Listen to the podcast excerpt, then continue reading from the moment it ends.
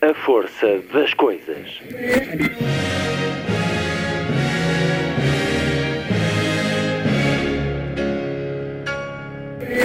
Welcome to the 109th last night of the proms.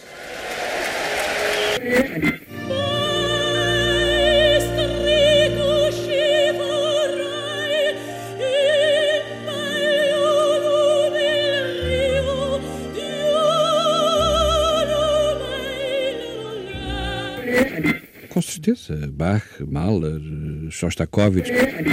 Um programa de Luís Caetano.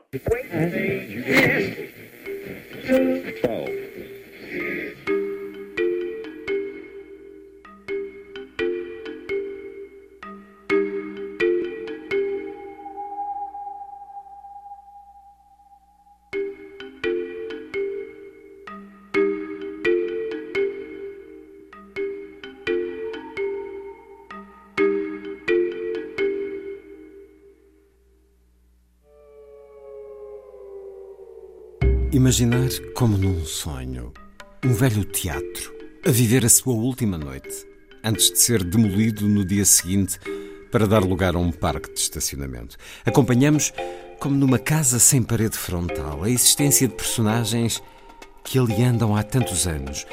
O velho casal que não perde uma matiné, o homem da limpeza a quem nunca aplaudiram, o jovem que sonha ser músico, mas amedronta-se. Eis o mundo por trás do novo disco de Salvador Sobral, BPM. Os batimentos do coração ou as batidas da música. Salvador Sobral regressa à Antena 2 para uma conversa em que voltamos a convocar Miguel Torga, que no dia do nascimento do músico, 28 de dezembro de 89, escreveu ser um tombo de vivências. Uma contemplação da vida sorrindo-lhe. Salvador Sobral sorri ao presente e ao futuro e vai ler-nos poesia de Torga e essa entrada do diário vai subscrevê-la e falar-nos de poemas e de canções, da força dos livros que o têm acompanhado, de Stendhal a Machado de Assis. Vamos ouvir algumas das canções deste álbum, BPM, conversar sobre medos de estimação e poemas de amor, sobre os projetos de Jacques Brel, da música de tradição mexicana, sobre o gênio na criação, sobre Yankelevich, sobre Sokolov e muito mais. Salvador Sobral, em entrevista já a seguir.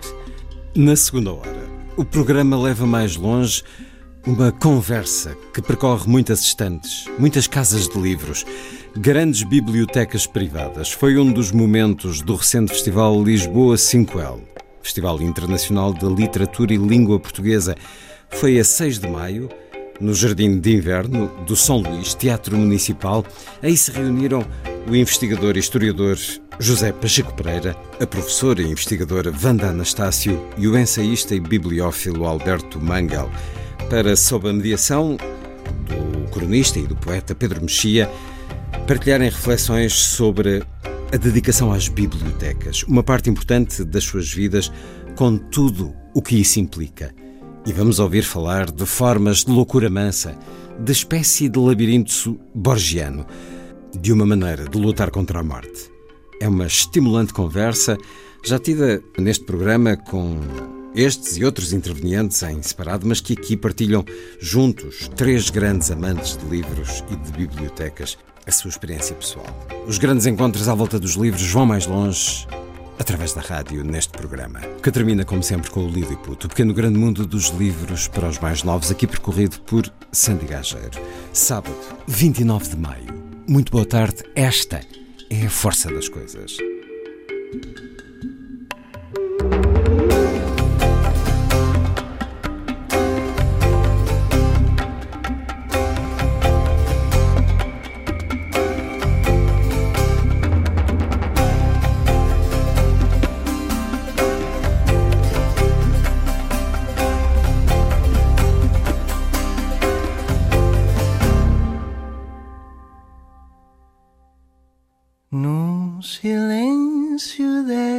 Desta sala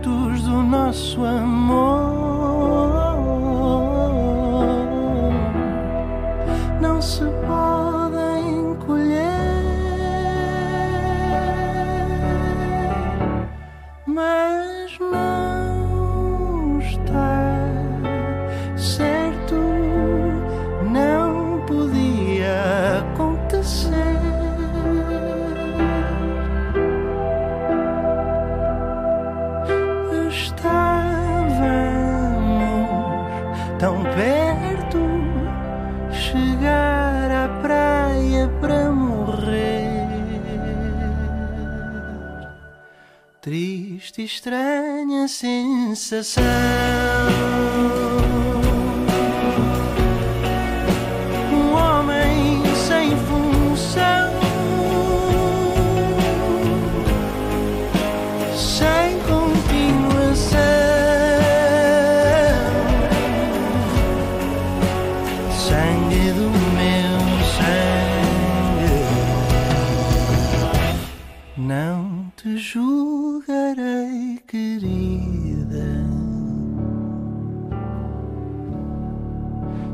O teu coração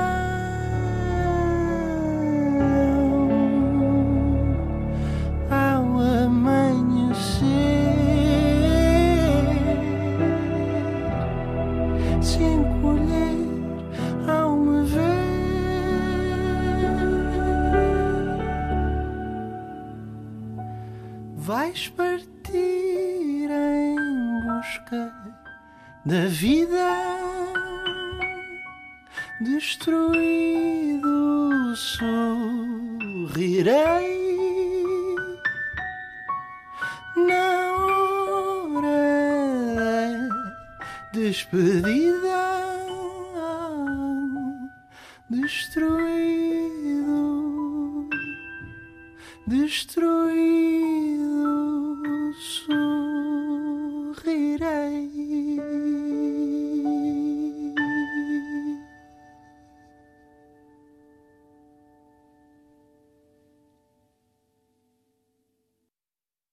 Não pares, coração.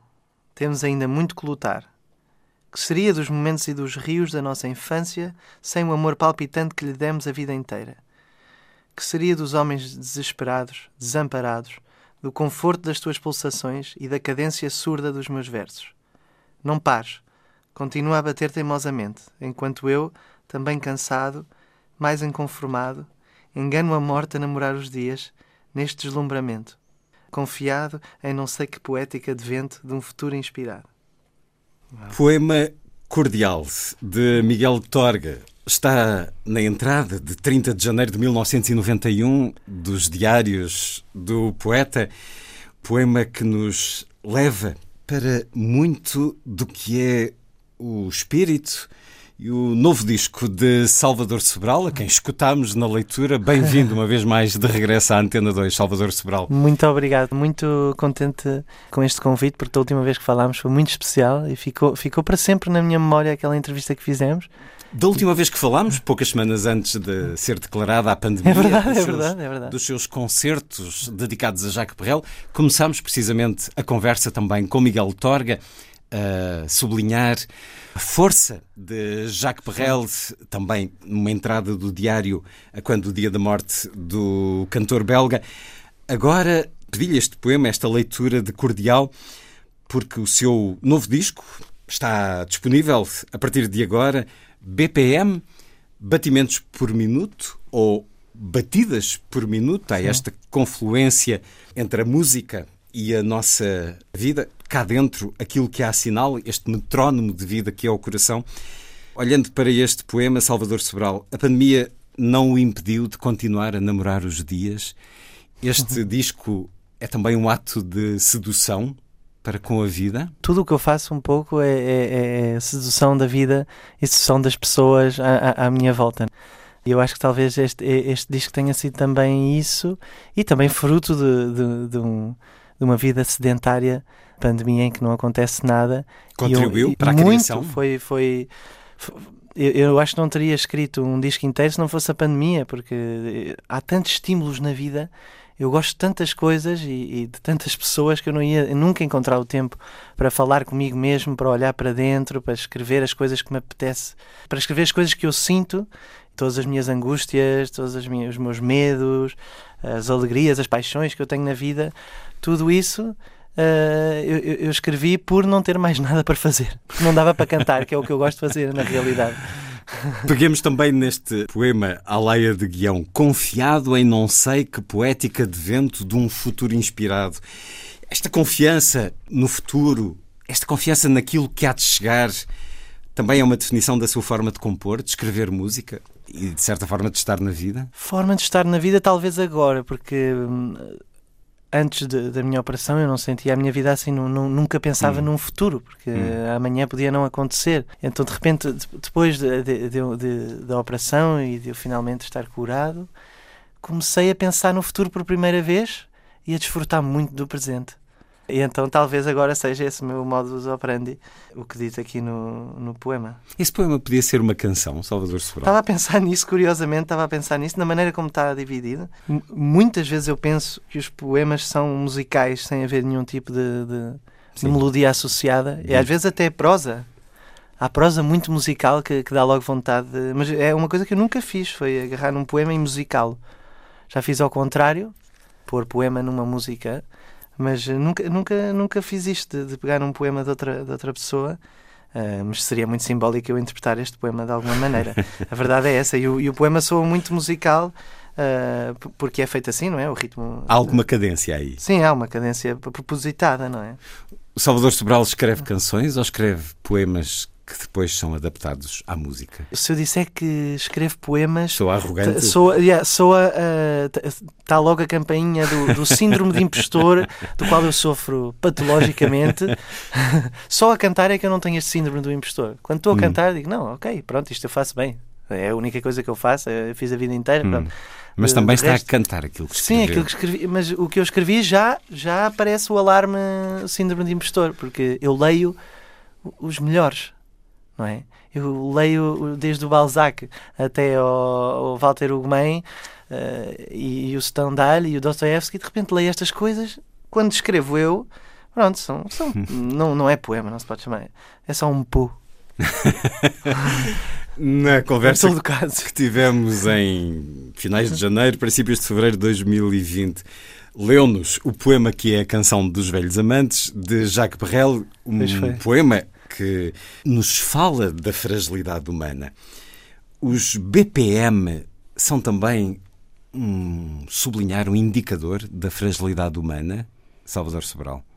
Da fragilidade humana e, e talvez também da noção de, de, mortalidade. É um alerta? Sim, de, de, de finitude aquele barulho que habitualmente associamos nas séries, nos filmes, quando ouvimos Sim. as máquinas com os batimentos por minuto. Há ali qualquer coisa que nos cria tensão. Mas e a mim mais, caso... eu acho que a mim mais do que a outras pessoas. Mas no barulho... seu caso, segundo o texto que escreveu para este disco, dava-lhe tranquilidade.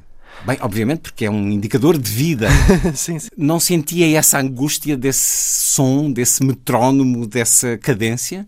Repare, no meio daquela experiência assustadora de, de hospitalar que, pela qual eu passei, o único elemento musical que eu encontrei foi estes relatórios que vinham dos exames médicos ou o monitorzinho dizia lá BPMs, os batimentos por minuto, que é a única coisa musical que poderia existir no meio daquilo tudo. Eu lembro-me que ao início no hospital eu nem queria ouvir música. Não, a música não pertence a este hum. espaço, não é? Era um estranho. Sim. Era um elemento podemos, estranho. Sim, era um ambiente muito inóspito para, para, para a música. E então, de repente, os BPMs era a única coisa que eu sentia um bocadinho de familiaridade musical, não é? De repente. Mas, mas era uma ilusão não é muito musical. Uma doença não é, não é uma coisa muito musical. Pode ser musicada depois, não é? A posteriori. Mas ali, quando se trata de sobreviver, uh, não há muito não há uma vertente romântica musical assim muito presente, não sei. E no entanto são esse sinal de vida e isso também nos é mostrado muitas vezes na ficção, quando de repente irrompe esse bip sim, sim, que, sim. de alguém que voltou à vida. É isso, ou vai para, ou vai para esse lado, ou então vai para Não deixa de ser de facto algo muito musical.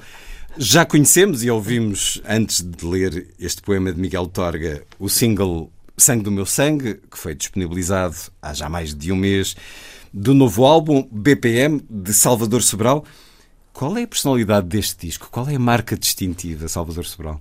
Neste disco que tentámos fazer eh, eu e o Léo, uh, que compôs todas as canções comigo, meu parceiro. Léo Aldrich. Sim. Uh, tentámos procurar uma identidade sonora diferente uh, e tentámos proporcionar às pessoas uma, uma, uma espécie de curiosidade tímbrica. Como aquelas canções que a gente ouve e diz: Ai, que som é este? Será uma guitarra ou um teclado? Isso interessava-nos muito e interessava-nos criar uma identidade sonora diferente dos outros discos e também por isso chamámos o, o André Santos, que tem uma, uma, uma identidade sonora muito particular e, e ele agregou, fez imensas camadas atmosféricas muito interessantes nas canções uma busca de uma nova identidade sonora e de uma, de uma cor uh, de uma cor diferente uh, e que fosse coerente e que contasse uma história ao longo do disco todo. Foi contrastante com o período que estávamos que estamos a viver de um período sombrio, um período em que se ouve falar de morte e de doença Sim. a toda a hora. Houve ali uma vontade de contrastar Sim, eu acho que sim. Há sempre uma reação, não é? Reação a isso. Querer fazer música também que, que, que, nos faça esquecer tudo isto, não é? Ou então não, então que nos afunda ainda mais na, na, na tristeza, não é? Querer proporcionar todas as emoções possíveis ao, ao ouvinte, todas as emoções eh, que pode, como Jacques Brel, desde o, desde o maior jubilo até a, a angústia eh, torturante, não é? Eu acho que, que, que, essa é a minha missão enquanto cantor, é proporcionar o maior leque e o maior espectro de emoções possíveis no, no, ser humano. Diz que este, a ideia deste disco nasceu de uma IP, uma insónia produtiva. É. De insone para insone. Diga-me cá, encara -se sempre assim, de forma tão utilitária, as insónias, Salvador Sobral? Põe-se a trabalhar quando o sono não chega? Uh, não são todas produtivas Uh, há umas que são só chatas uh, e, e, para nada úteis, mas uh, neste caso e neste, neste tempo do, do, do, disco e no processo de fazer o disco, houve muitas, muitas insónias produtivas em que eu tomei muitas decisões, cheguei a várias conclusões nas várias esferas da minha vida e houve outras sim que foram só inúteis, insónias terríveis. mas a verdade é que eu, desde que entreguei o, o, o disco, e que já não é meu, pronto, já está para as pessoas, uh, ainda não tive nenhuma insónia. Portanto, para os outros insones, bom, experimentem Façam um criar, disco. criem, uh, porventura há essa satisfação, esse estar bem. Eh, sangue do meu sangue, disse-o também, o melhor casamento letra-música do disco. A percepção de que algo resulta bem acontece-lhe num instante ou muitas vezes o processo é de estranhar antes de entranhar, Salvador Sobral? Acho que acontece das duas maneiras. Eu estou a pensar agora no sangue do meu sangue. Quando eu recebi a música, depois de ter mandado o poema ao Léo, tive essa epifania. Ei, esta é a música para, para esta letra, está perfeito. Uh, que bom ter o Léo na minha vida como tradutor da minha alma uh, musical. Que bom que isto, que isto existe e que esta música foi feita. Eu tenho a certeza que isto vai, vai ficar lindo. Uh, como às vezes acontece, como na Eurovisão, o Amar pelos Dois, que eu recebi a música, sim, a minha irmã faz todas as músicas que ela faz são bonitas, mas não tive nenhum tipo de, de, de epifania ou de, de, previsão de que aquilo ia ser alguma coisa de espetacular. Portanto, acho que acontece das duas maneiras. E ainda bem, não é? Porque assim, qualquer canção pode pode vir a ser especial sem, sem, eu sentir logo à partida, não é? Porque mesmo que não o sintam, outros podem sentir e exato, muitos, exato. muitos sentiram isso com essa canção que o levou ao topo do mundo.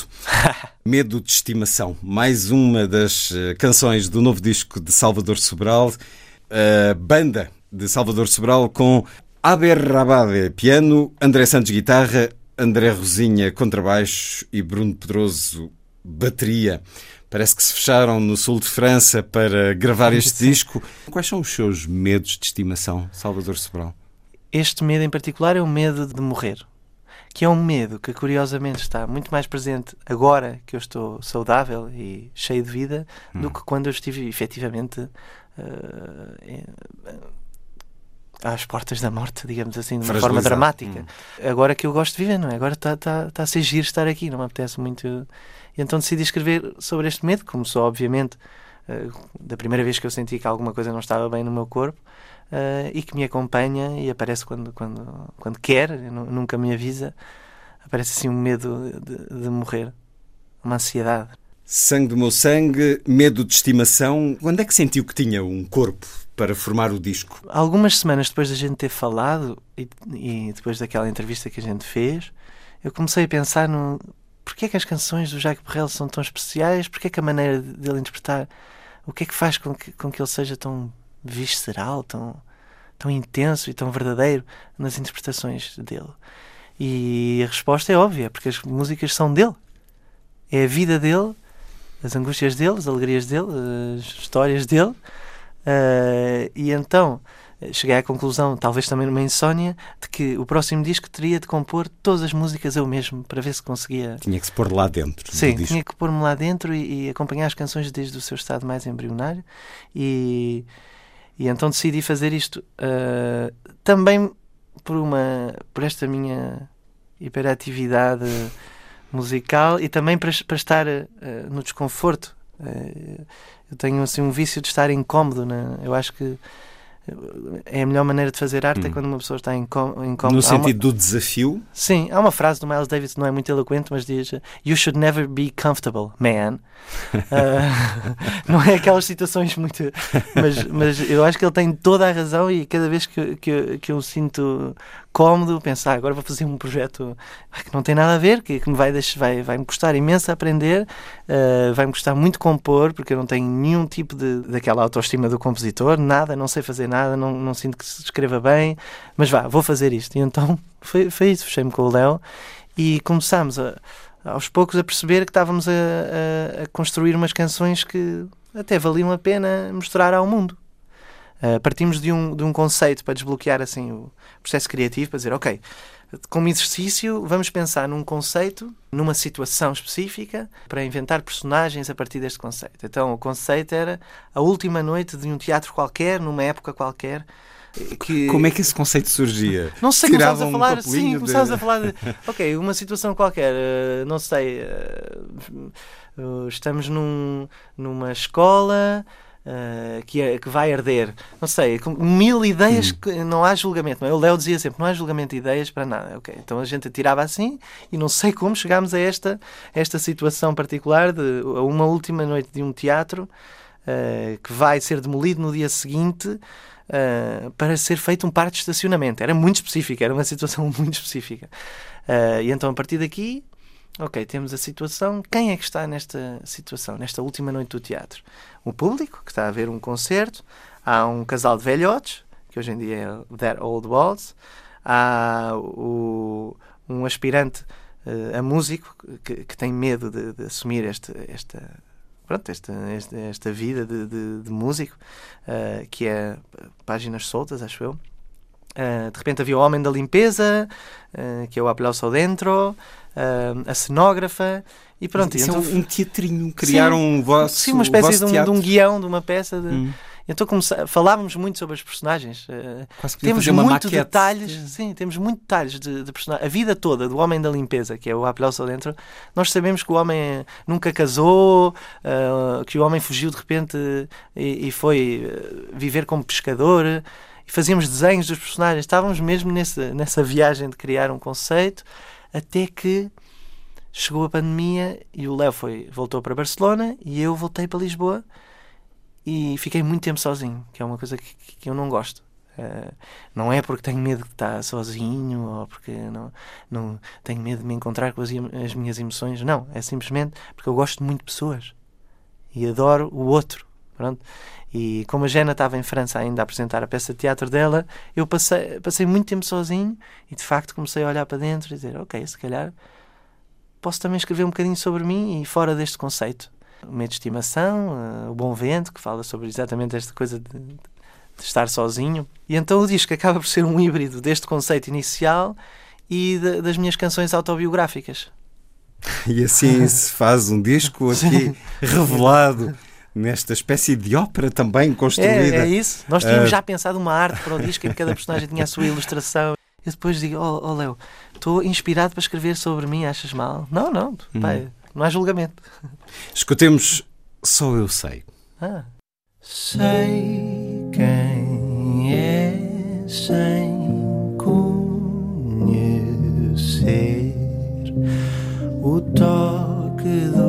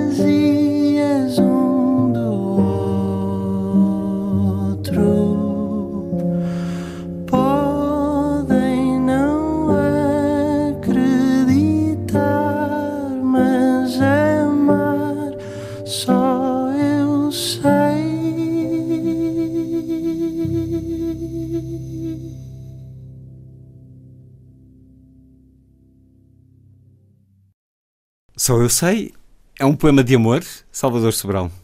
Só Eu Sei é, é um poema que escreveu a Jena, a minha namorada. Foi, é, há só duas canções que, em que a letra não é minha, que é das, eh, esta Só Eu Sei e Fui Ver Meu Amor, que foi a minha irmã que escreveu.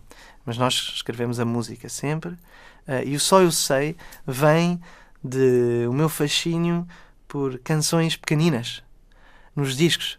Eh, agora estou-me a lembrar, por exemplo, do Abbey Road, a última canção do Abbey Road, que é Her Majesty is a very nice girl, but she doesn't got a lot to say. Bum, bum, bum, bum. Dos Beatles, que demora um minuto a canção. e depois tu dizes, então, já está. Eu disse, oh Leo, Leo, bora fazer uma canção pequenina que as pessoas fiquem a querer mais. Estás a ver? E então escrevemos esta Só Eu Sei. Eh, e nessa altura a Jana estava a tocar o, o Arabesque do Debussy, ela toca piano clássico e aquilo estava-me sempre na cabeça porque ela estudava todos os dias, pandemia, não é? E então há uma parte só eu sei que, que, eu roubei assim, mais ou menos, ao Debussy e, e então achei, pronto, já que, que, ela me, que ela me inspirou eh, para a melodia, seria giro ela escrever uma letra. E a letra fala, na verdade, sobre uma, uma fã louca que tem a, a, a, ilusão de que o artista está apaixonado por, por ela como ela está por ele. Eh, Mas na verdade ela nunca o conheceu. Não- Ele nunca falou com ela, mas ela vive naquela, naquela ilusão de que o conhece. E a Jana escreveu esta letra em português, sendo que ela é francesa, eu fiquei muito orgulhoso. Uma cartografia de ternuras aqui revelada sobre o novo disco de Salvador Sobral. São 14 canções, quase todas com esta parceria Salvador Sobral-Leo Aldrey, mas também com as participações da sua mulher, Jenna Thiam, Luísa Sobral e esta participação vocal de Margarida Campelo em Aplauso Dentro. Exato. Para ouvir agora. No hay que caminar tan recto,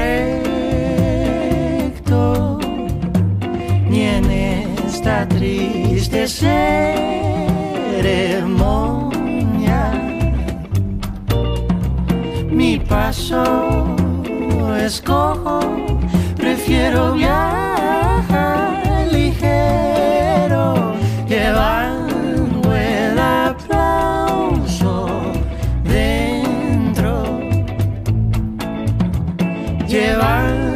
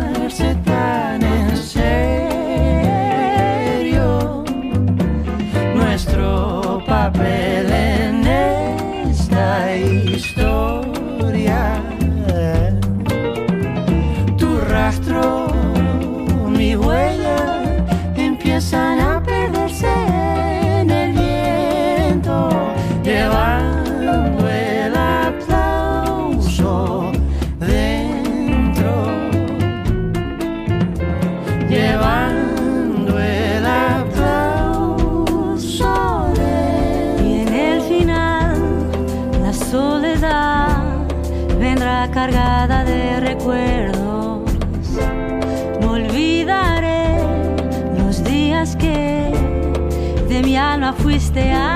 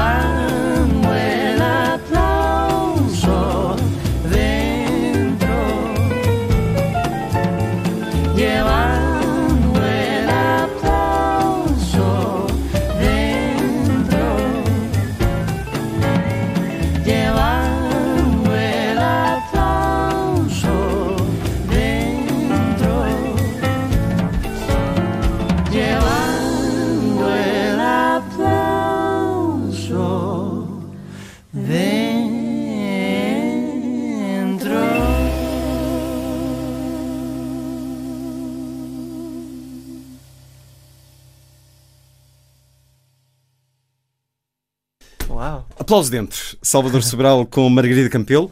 Isto é uma rumba festiva, Salvador Sobral. É um, é um, é um bolero que, enfim, o Léo é venezuelano e eu tenho um amor enorme pela música cubana, como já sabe. eh, e ao início nós não queríamos. Esta canção foi, foi difícil porque nós não queríamos pôr a canção no disco porque não sentíamos que fazia parte de- de- da história do disco e do, deste lado mais pop, rock que, que possa ter o disco.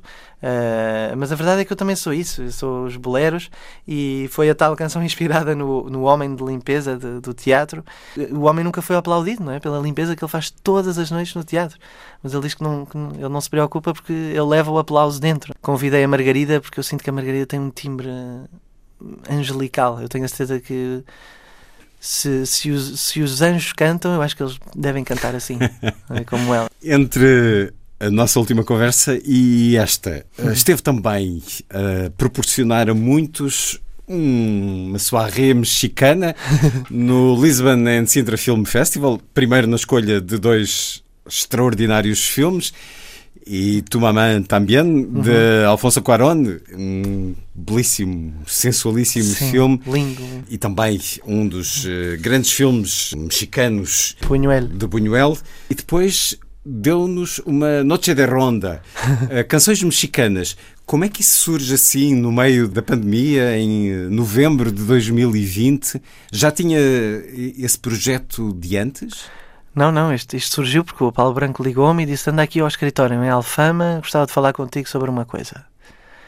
Então pronto, eu fui lá, Uh, pensei que ele me ia propor um, um papel principal em algum filme, mas não foi isso que aconteceu. Eu cheguei lá e disse: Olha, gostava de fazer uma noite contigo, dou-te carta branca, tu fazes o que tu quiseres, mas gostava que houvesse música e que escolhesses filmes. E pá, eu parecia uma criança na Disneyland. Tipo, tive essa, esse dia todo a pensar, tipo, congeminar o que é que eu posso fazer, espera aí, posso fazer mostrar um filme do Jacques Brel e, e, tocar o meu projeto do Jacques Brel, mas os filmes que o Jacques Brel fez são todos uma porcaria, não gosto de nenhum, pá, enquanto ator não, não, não, não, não gosto de nenhum filme que ele tenha feito. Ver, não há nenhum filme que me toque verdadeiramente dele. Então o que é que eu posso fazer? Uh, Bergman e faço música sueca com o meu, porque o pianista da minha banda não é o Ab, é, é o, o, pianista que era suposto gravar o disco, mas o, o Max teve uma, um problema e um problema sim substituído. Exatamente, e então eu pensei, chamo o Max e fazemos assim um repertório de música sueca e pomos dois filmes do Bergman, que é, que é o meu realizador preferido, e depois isso também não me convenceu. Então pensava, o que é que eu posso fazer? E então pensei no Cuarón e Tu Mamá também, e disse: É isto exatamente, vamos fazer rancheras mexicanas, música tradicional mexicana, isto vai ser muito divertido. Comecei logo a pensar na banda, uh, são pessoas que eu gosto imenso, são amigos meus, e pronto, montámos aquilo ali. Fizemos dois ensaios, e aquilo é difícil, porque o mariachi tem quatro vozes a acontecer ao mesmo tempo e tem jogos de harmonias complicados. São coisas. Parece que, que é fácil quando ouves aquilo. Sim, ah, mas depois em uh, qualquer tem salão. jogos muito difíceis de, de, de, de fazer e, pá, e, é um projeto que eu me orgulho imenso. Vestimos mesmo com, com aquelas roupinhas dos mexicanos.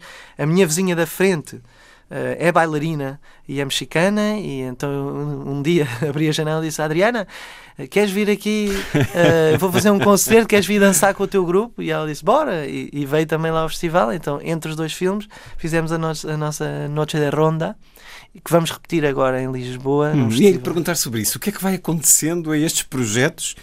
que são desafios, como acabou de dizer, e por isso lhe agradam e acabam por correr Sim. bastante bem. Brel foi um sucesso, com os Sim. concertos esgotados.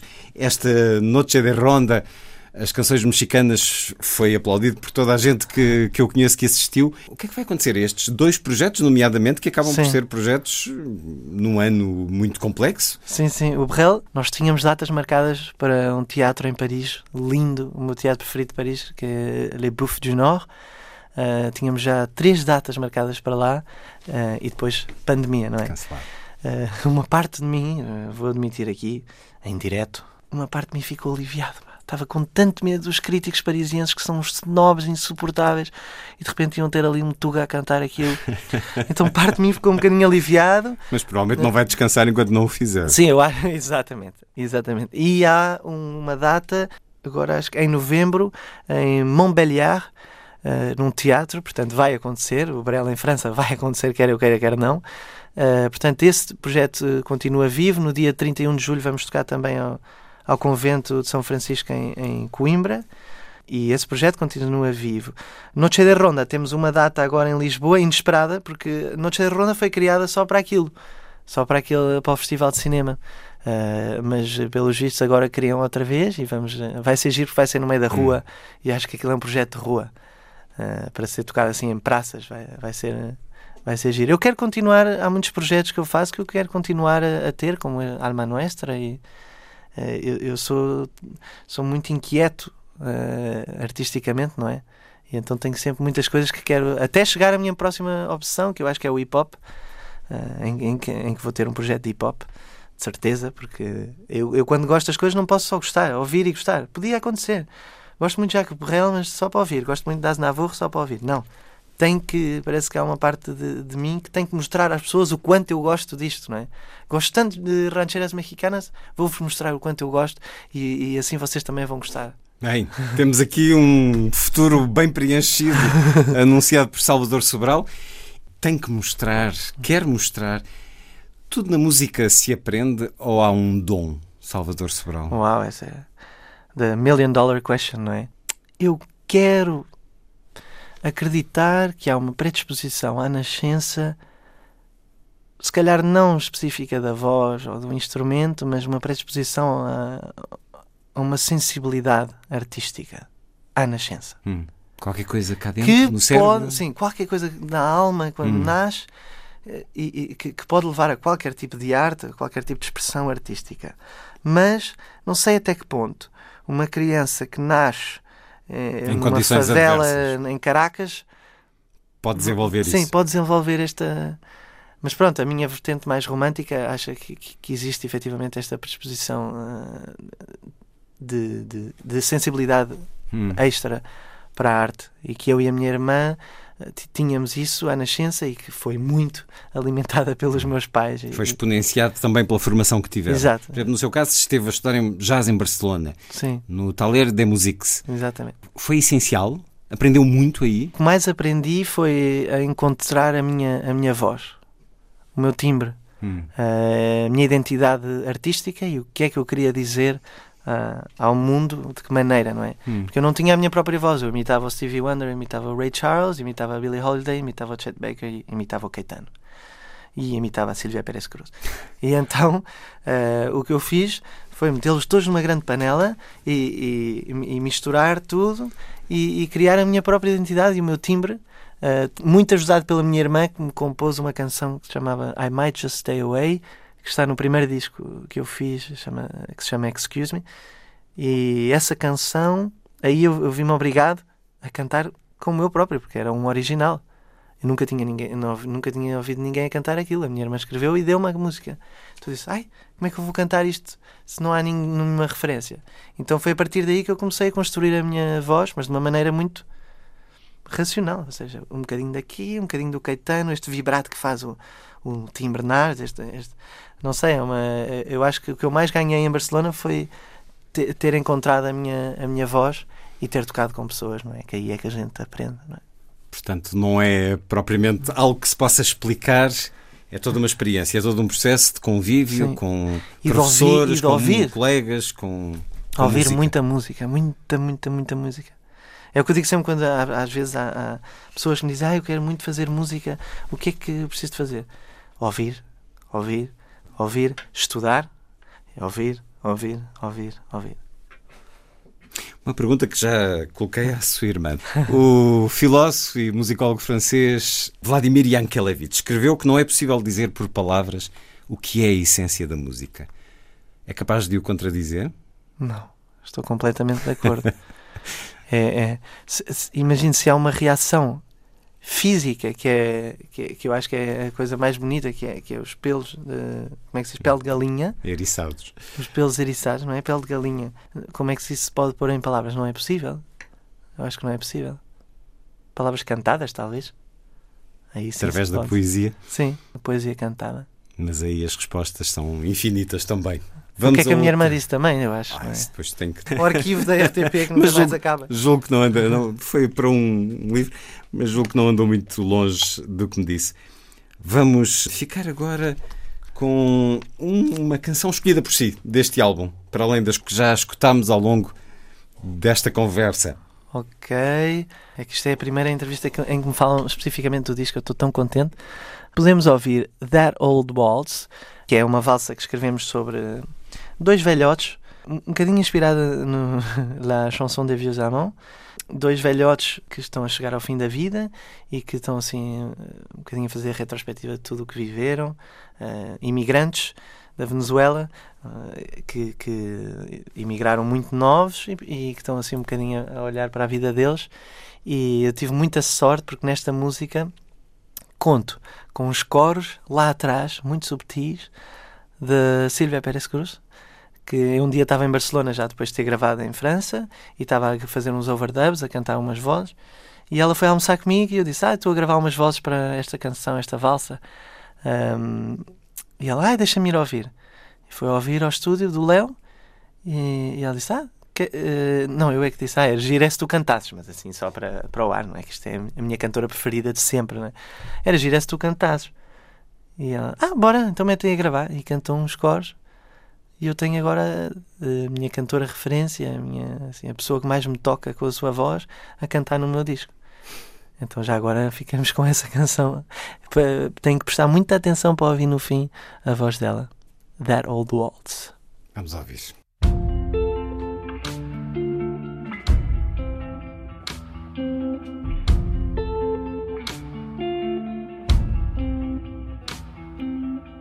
So long. Has passed since we crossed paths, since I laid eyes on what would be my life. All hands on deck, never looked back, breaking from our sinking hopes. Can't say I did not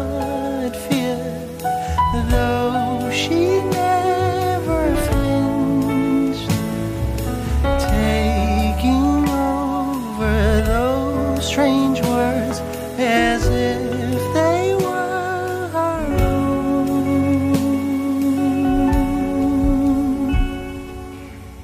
As years went by, we strained our ties while trying to find our place in their sun.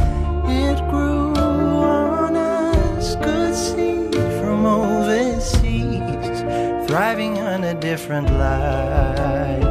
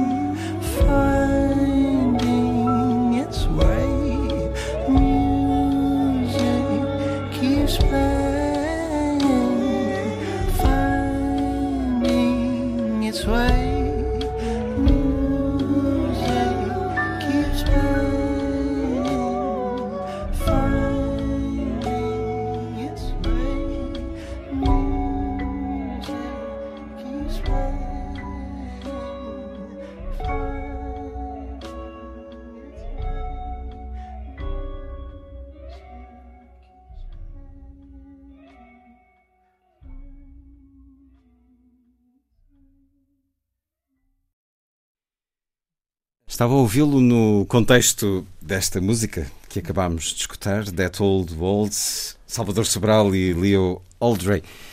E com esse olhar para trás, para a vida, estava a pensar no texto que Miguel Torga escreveu no dia em que o Salvador Sobral nasceu. E eu tinha lido isso com curiosidade de lhe falar, mas agora que referiu e que há tantos pontos de encontro com o sentimento desta canção, Vou-lhe pedir para nos ler, porque acho que também há alguma curiosidade. O que Miguel Torga escreveu no dia em que o Salvador Sobral nasceu, 28 de dezembro de 1989. Foi uma sorte viver tanto como eu vivi. 82 anos que parecem de ficção. Mesmo à sobreposse, não lhes perdi nenhum lance. E tenho a memória cheia de imagens insólitas que vão dos socalcos durienses às matas tropicais, das planuras de Castela, taladas pela guerra civil aos campos de concentração e de extermínio, das áridas paisagens lunares aos desertos africanos, da cortina de ferro às praças abertas das contestações a leste. Todas me maravilharam ou horrorizaram, e todas condicionaram os passos que dei, mas foram sobretudo as últimas que mais agradeço ao destino. Medularmente confiado, sempre as esperei, mesmo nos piores momentos. Não contava é que tivesse a dita de as contemplar em vida, assim tão eloquentes e auspiciosas. Não será ainda o paraíso no mundo. É certamente um largo caminho aberto para uma existência coletiva de paz, liberdade e justiça social. Já não era sem tempo. Depois de tanto sofrimento e tanta luta, a humanidade merece bem esta hora de esperança. Oxalá o futuro não a desminta.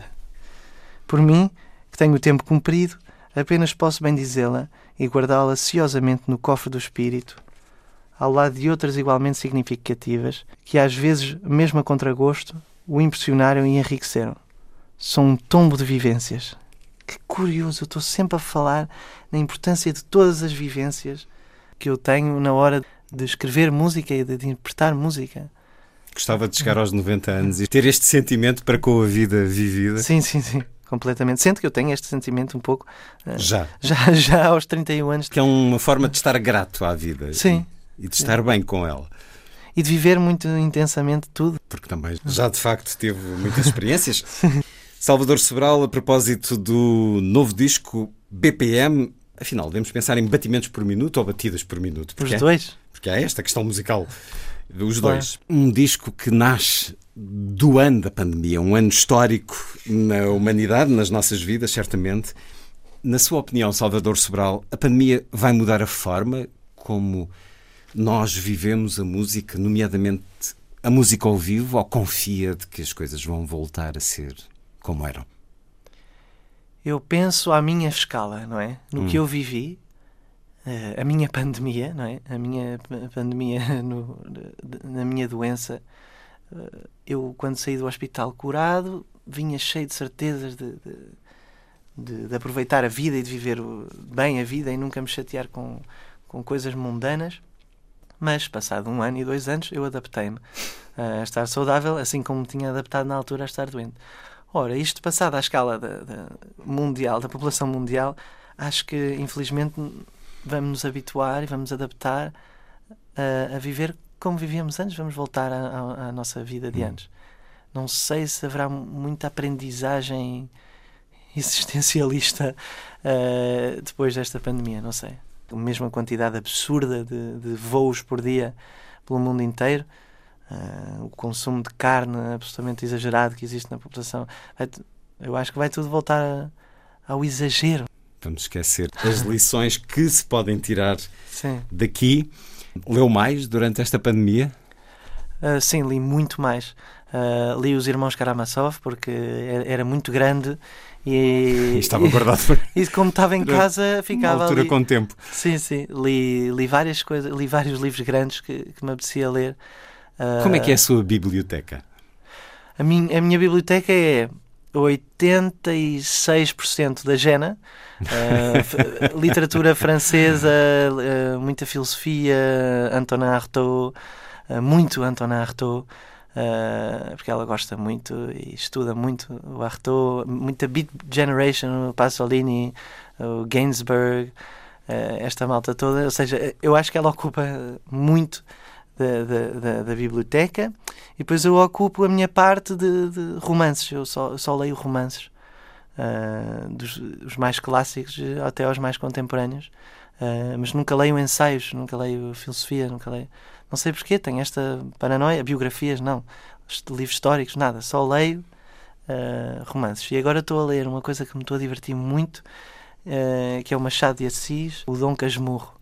Eh, eu nunca tinha lido Machado de Assis e fui em Paris. Eh, eles têm lá uma livraria eh, lusófona e o, e o dono, que é bem snob, como todos os parisienses, Uh, diz-me tu, porque eu, eu disse-lhe, ah, não, não leio muita coisa brasileira, li, li, os romances do Chico Buarque, mas queria ler outra coisa. Ele diz-me, então só tens que ler isto.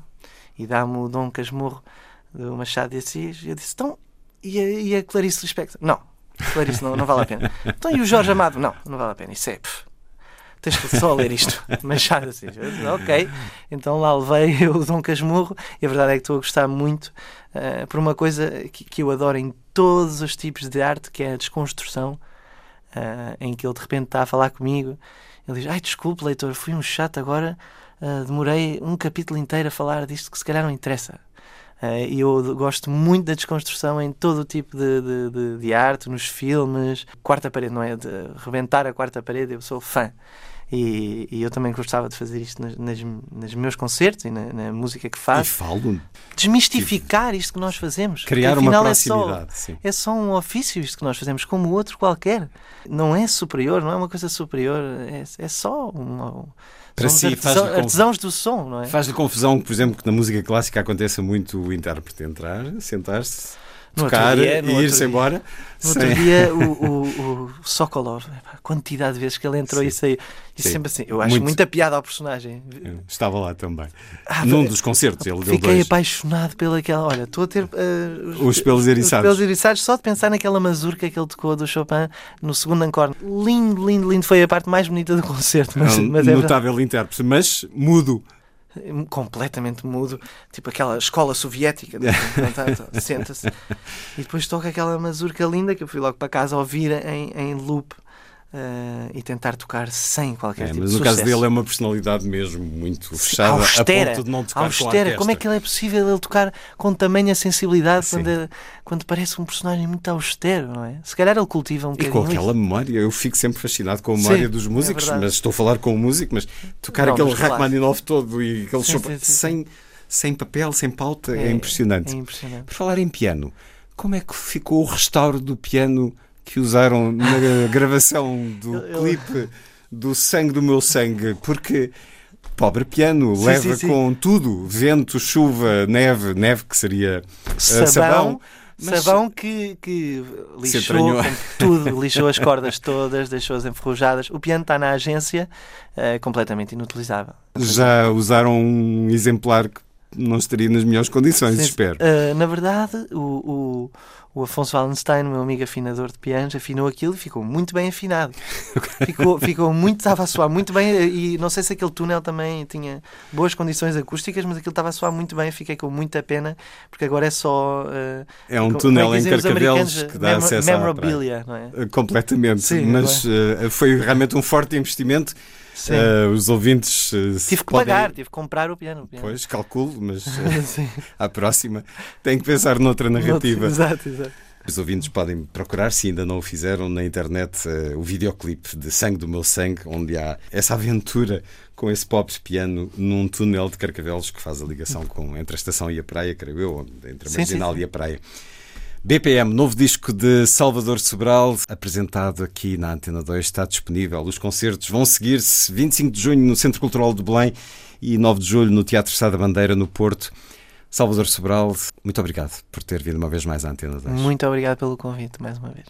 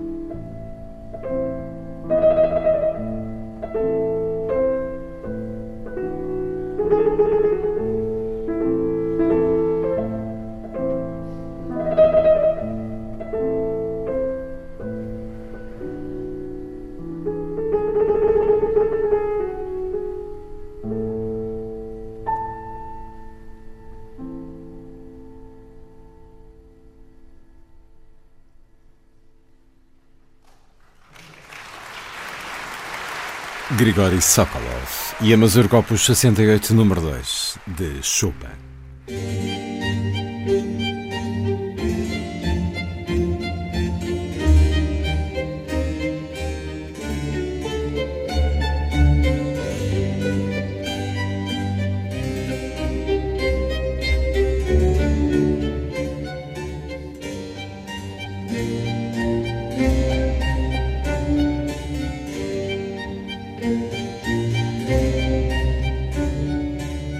Força das coisas.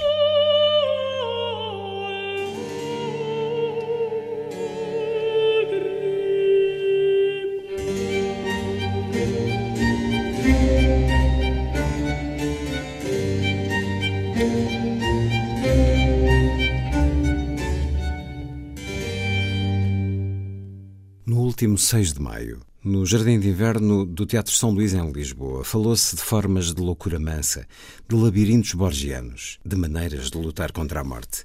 Tudo isto na referência à biblioteca, às bibliotecas particulares, às bibliotecas pessoais.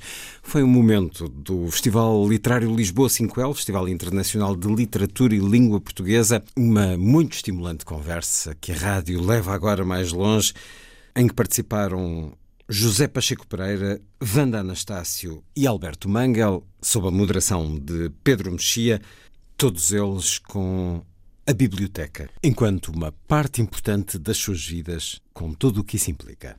Eu talvez vá, vá começar porque o tema dos livros e das bibliotecas tem certamente uma dimensão sublime. Eu talvez vá começar pelo lado menos sublime desta discussão e o lado mais pragmático. E a minha primeira pergunta era para o Alberto Manguel, que é, aliás, vou, vou seguir um pouco uh, uns tópicos, não todos, porque são muitos, mas alguns dos tópicos do seu livro A Biblioteca à Noite, em que ele faz uma, uma declinação de várias de vários problemas e de vários tópicos uh, relacionados com a biblioteca. Eu vou começar pelo tópico do espaço. Um, quando uh, nós falamos com pessoas que têm bibliotecas privadas grandes ou, ou, que herdam grandes bibliotecas privadas ou que acumularam ao longo da vida ou que já não têm, é muito raro o argumento ser outro que não o do espaço. Praticamente ninguém diz já não tenho interesse pelo livro, praticamente ninguém diz uh, já li tudo o que tinha a ler. O que as pessoas dizem, sobretudo, por exemplo, em relação a heranças, eu conheço muitos casos assim, é uh, o meu pai e a minha mãe morreram, deixaram uma grande biblioteca, não tenho onde a pôr, Uh, ou então os meus filhos não se interessam por livros, não tenho a quem os deixar. Um, ou então simplesmente, nem é questão da transmissão, mas é os, os livros que eu tenho, que cada pessoa tem, uh, já excedem completamente o espaço disponível, sobretudo as pessoas que vivem em, em, em andares, em apartamentos. Um, o Alberto Manguela, enfim, todos, todos os, os, três convidados e todas as pessoas que têm grandes bibliotecas privadas têm esse problema, mas o Alberto Manguela escreveu detalhadamente sobre esses problemas, nomeadamente sobre, sobre aquela dor de alma que é ter uma biblioteca encaixotada durante algum tempo até encontrar a sua casa que, felizmente para nós, veio a ser Lisboa. É a primeira pergunta que eu lhe queria fazer, e depois, e depois para, para, para os três, mas a primeira pergunta, Alberto Mangal, era sobre essa questão do espaço. Ah, há um, há um, há um entusiasmo pelo, pelo livro, mas também há uma grande angústia quanto ao espaço para o albergar. Hay grandes lectores, usted mencionó a Borges, para quien eh, el, la acumulación de libros no es importante. Borges regalaba sus libros, tenía en su casa unos 600, 700 libros, um, y entonces el problema de espacio no se presentaba. Pero la mayor parte de los lectores que coleccionan libros tienen ese problema de espacio. Yo diría que una definición útil de una biblioteca es un lugar donde el espacio nunca es suficiente para los libros que quiere albergar. Es una suerte de definición por ausencia. Hay un cuento de Julio Cortázar que usted conoce, que se llama Casa, donde una pareja de hermanos viven en una vieja casa y lentamente escuchan que algo va invadiendo la casa, va tomando la casa hasta que los echa. Yo sospecho que Julio Cortázar pensaba en sus libros, porque todos tenemos esa experiencia. Eh, eh, al empezar, los estantes están vacíos o casi vacíos, los vamos llenando y al cabo de muy poco tiempo no hay lugar para los libros y vamos dejando a los libros los lugares que ocupamos. Entonces, quiero decir que los libros son invasores, pero para mí son bienvenidos. E já, queria perguntar-lhe uma coisa, que é um, o que é que significa para quem tem enfim, para quem tem qualquer biblioteca, mas para quem tem uma biblioteca particularmente volumosa, tê-la inacessível, tê-la encaixotada, tê-la em armazéns. Eh, há a sensação de que continua a ter essa biblioteca ou a biblioteca está como que em suspenso, uma vez que não se tem acesso direto aos livros? Sua identidade está enterrada viva. Quando eu puse mis livros em cajas, durante los años que estuvieron en cajas y ahora están en los archivos municipales de Lisboa, esperando su resurrección en el palacete de Janelas Verdes.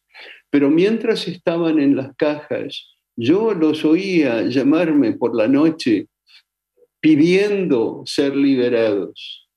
Y yo conservo todavía en mi memoria la geografía de mi biblioteca en Francia.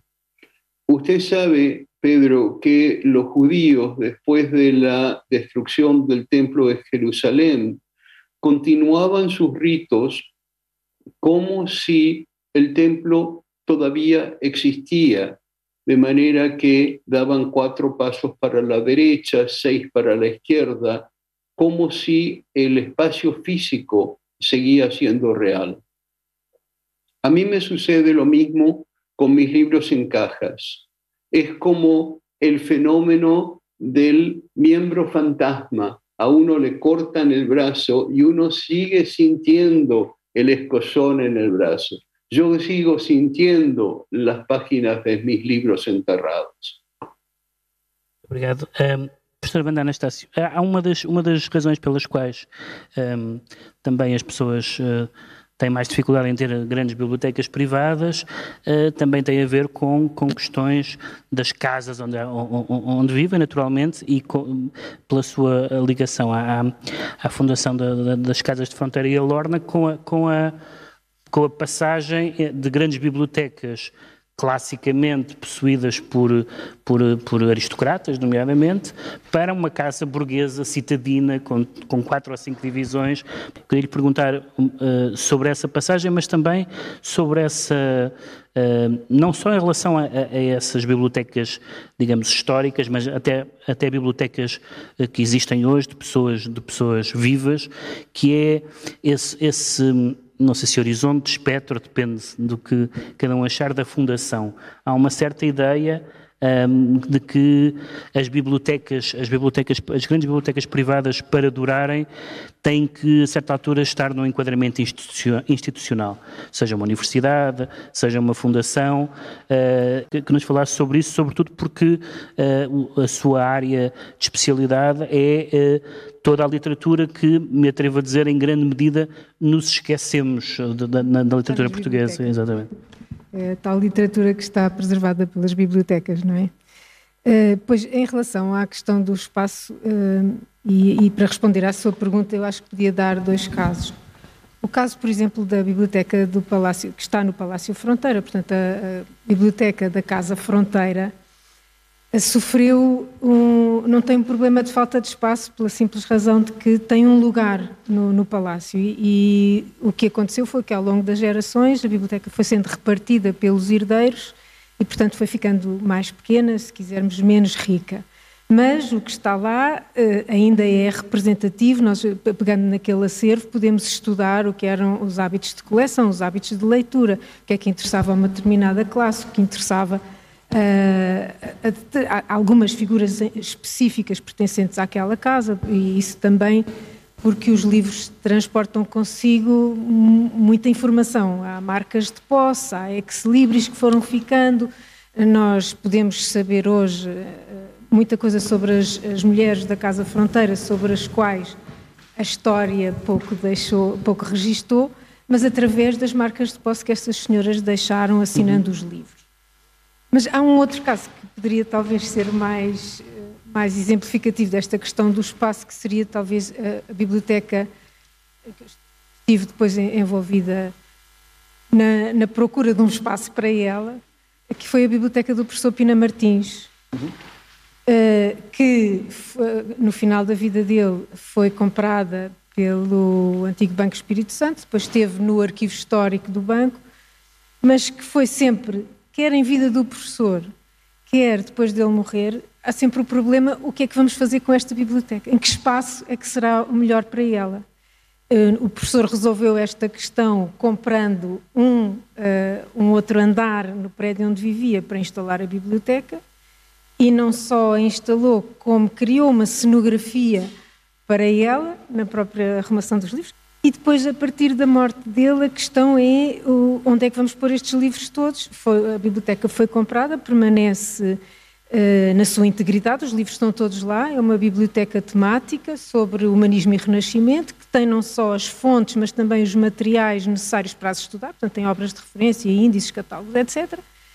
Mas. Uh, foi parar então ao arquivo histórico do BES, onde se encontrou um espaço para ela. Perdeu a arrumação original, perdeu aquela geografia que o professor tinha especificamente desenhado para ela, perdeu a cenografia, mas estava está íntegra. Mas não perdeu a integralidade, que é uma das coisas que mais facilmente Exatamente. se perde nas bibliotecas privadas, não é? Exatamente. E, e quando aconteceu, aconteceram os problemas, uh, quando o BES passou a novo banco, mais uma vez o problema é o que é que se faz a isto. Ocupa muito espaço, estamos a falar volumes que ainda por cima são obras do século XV e do século XVI, portanto precisam de algumas condições de preservação e neste momento está na Faculdade de Letras e é acessível aos investigadores, mas realmente ela muda de espaço, muda de configuração também.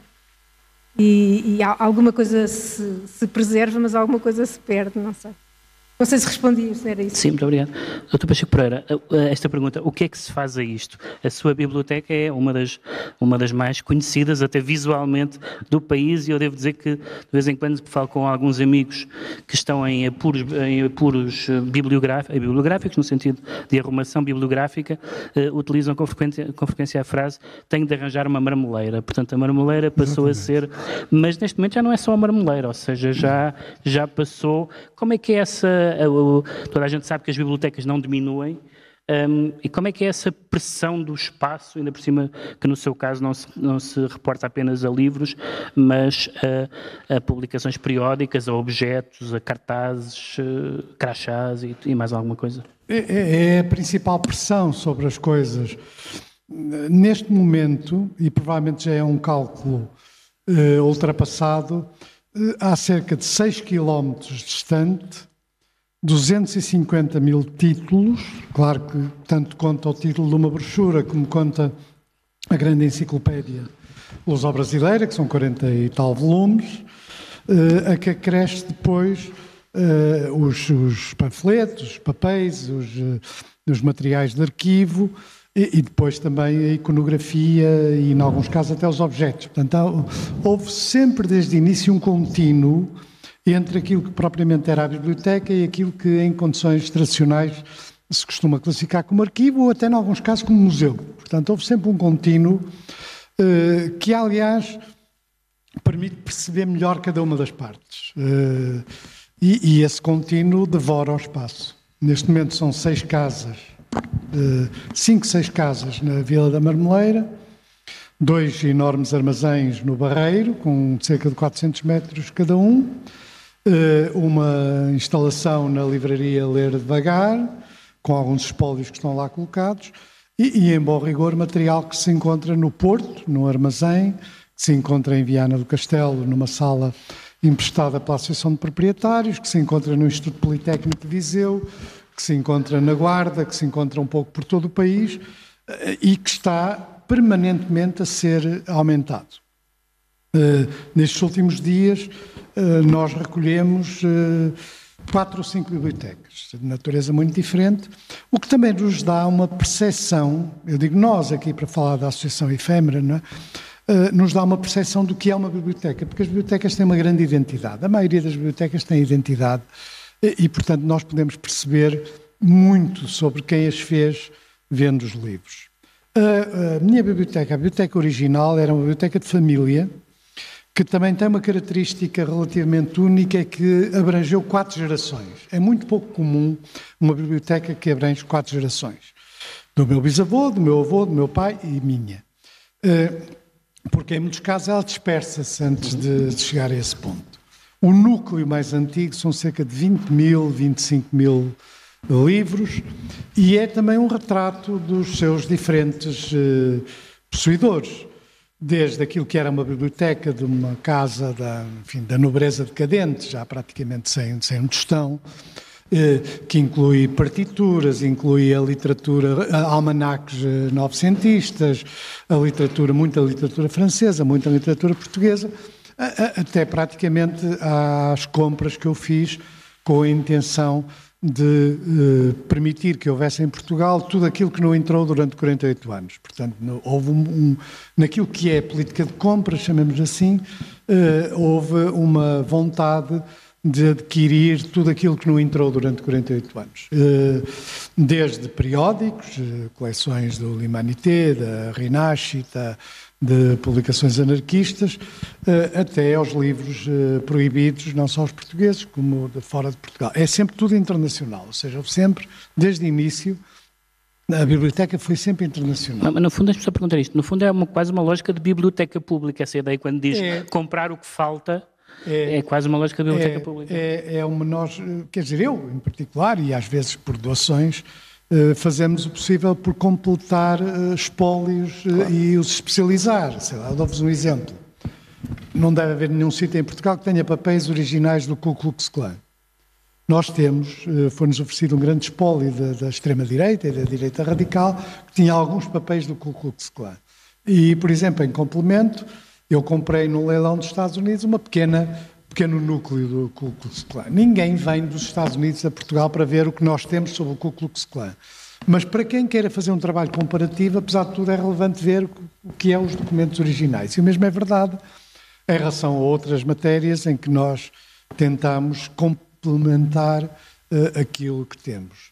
E, desse ponto de vista, é não só única em dimensão, porque de facto é, é, é de facto, não, não é necessariamente em valor, ou seja, com exceção do meu avô e do meu pai, que eram bibliófilos, o meu bisavô não era, e eu também nunca fui verdadeiramente um bibliófilo. Nunca vou atrás de uma primeira edição, nunca vou atrás de, eh, de um livro que um bibliófilo em condições normais comprava. Uh, compro com outro tipo de programação, não propriamente este tipo de, de, de publicação. Mas aí porque isso é aquela distinção entre o, entre o bibliófilo e o colecionador? Os, não, os bibliófilos em geral não gostam que lhes chamem colecionadores. As coisas misturam-se, porque isto é uma forma de loucura mansa, não é? Portanto, esta, a, a, a dimensão destas coisas, de facto, não, não, não, é de quem tem juízo, não é? Porque uh, cria uma espécie de labirinto borgiano de onde se anda permanentemente. Há, há uma mistura de todas as coisas. Amor pelos livros, não necessariamente bibliofilia, mas amor pelos livros. Uh, curiosidade, no fundo, isto é um gabinete de curiosidades moderno, se quisermos, na, na, parte que, para além dos livros, é aquilo que no século XVIII, XVII e XVIII se chamava um gabinete de curiosidades. Uh, com todas as características de, de, uma coleção movida pela curiosidade. Portanto, em bom rigor, não conhece limites. É omnívora. Portanto, num certo sentido, como se passa com todas as grandes bibliotecas, é um bocado uma luta contra a morte, quer dizer, contra uma coisa mais filosófica, metafísica, que é uh, querer tudo. E isso, evidentemente, tem muito a ver com a loucura do colecionador, mas também tem a ver com a ideia de fazer, de facto, a Biblioteca Universal, de fazer um local de onde está tudo que se saiba e, ao mesmo tempo, também tudo aquilo que, que não é não tem lugar na, na, nobreza dos livros. Eu, por exemplo, tenho uma ideia dos best-sellers do século XVIII, Pigault Lebrun, o nome não diz nada a ninguém, mas na biblioteca do meu avô e do meu bisavô havia para aí 100 edições do Pigault Lebrun, que aliás vendia muito. Estamos a falar de um autor uh, do século XVIII, princípio do século XIX, portanto, que era um best-seller, o Paul de Kock. São, são nomes que hoje não dizem praticamente nada a ninguém, e, no entanto, foram ardentemente lidos. Portanto, há muita ideia sobre a perenidade das coisas, sobre a natureza do gosto, que nós, eh, quando temos uma biblioteca desta dimensão, encontramos todos os dias. E, e gera uma outra coisa que é: não há um momento de aborrecimento. É uma coisa que eu não sei o que é. Never a dull moment. Um momento de aborrecimento, porque há sempre coisas interessantes, o que vem dentro dos livros. Uh, bíblias com papelinhos metidos dentro, às vezes com orações uh, a, favor, uh, a favor dos comunistas na Guerra de Espanha, porque estavam muito preocupados com a salvação das almas dos, dos comunistas na Guerra de Espanha, datilografadas, metidas no meio de uma Bíblia. Ah, e dezenas de outras coisas, cartas de amor, uh, dedicatórias, marcas de, de posse, ex-libris. até, até uma coisa que eu nunca tinha visto e que só descobri a semana passada, e com isto termino, porque senão nunca mais me calo que é uh, a censura do Reader's Digest em Portugal começou a ser feita cortando as, as páginas. Não é muito comum. A censura proibia uh, as publicações, mas no Reader's Digest elas chegavam a Portugal, eles tapavam com uma espécie de marcador uh, no sumário e depois quando a gente vai à procura do artigo as páginas estão cortadas. Portanto, isso também nos dá conhecimento de muitos mecanismos uh, recortes de gravuras consideradas eróticas. Na biblioteca do meu avô e do meu bisavô havia um inferno, que é o termo técnico para, para designar os livros proibidos. Portanto, havia um armário fechado à chave, que eu arranjei logo maneira de abrir, como devem imaginar, uh, com, e, portanto, já não existe em si, mas existe o elenco dos livros que estavam no inferno.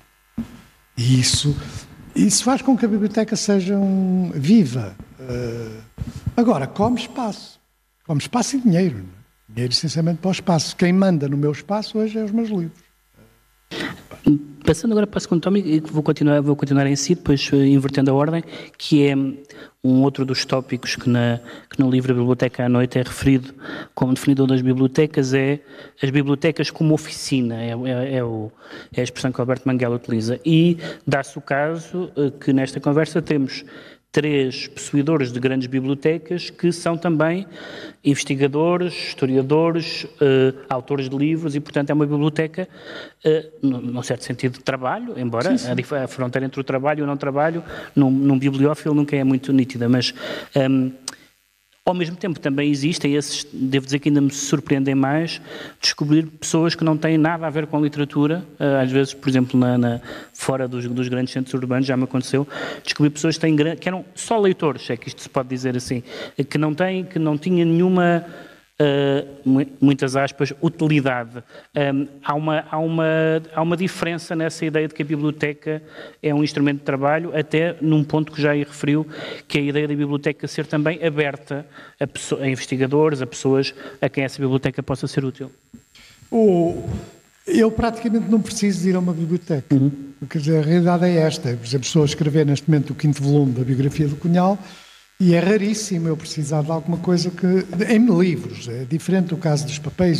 E devo dizer que para cada volume são consultados hum, pelo menos 300, 400 livros, não é? E, portanto, eh, há uma parte da minha biblioteca que é especializada, quer aí, quer, como vos disse, naqueles movimentos eh, em que as publicações não podiam entrar e, portanto, também serve no fundo, para o trabalho do arquivo. O trabalho do arquivo é muito subsidiário das publicações que a biblioteca tem, eh, desde a parte iconográfica, a parte das coleções fotográficas, até a parte propriamente da conservação, de, de estudos sobre a conservação da, dos livros, dos papéis, das fotografias, dos objetos.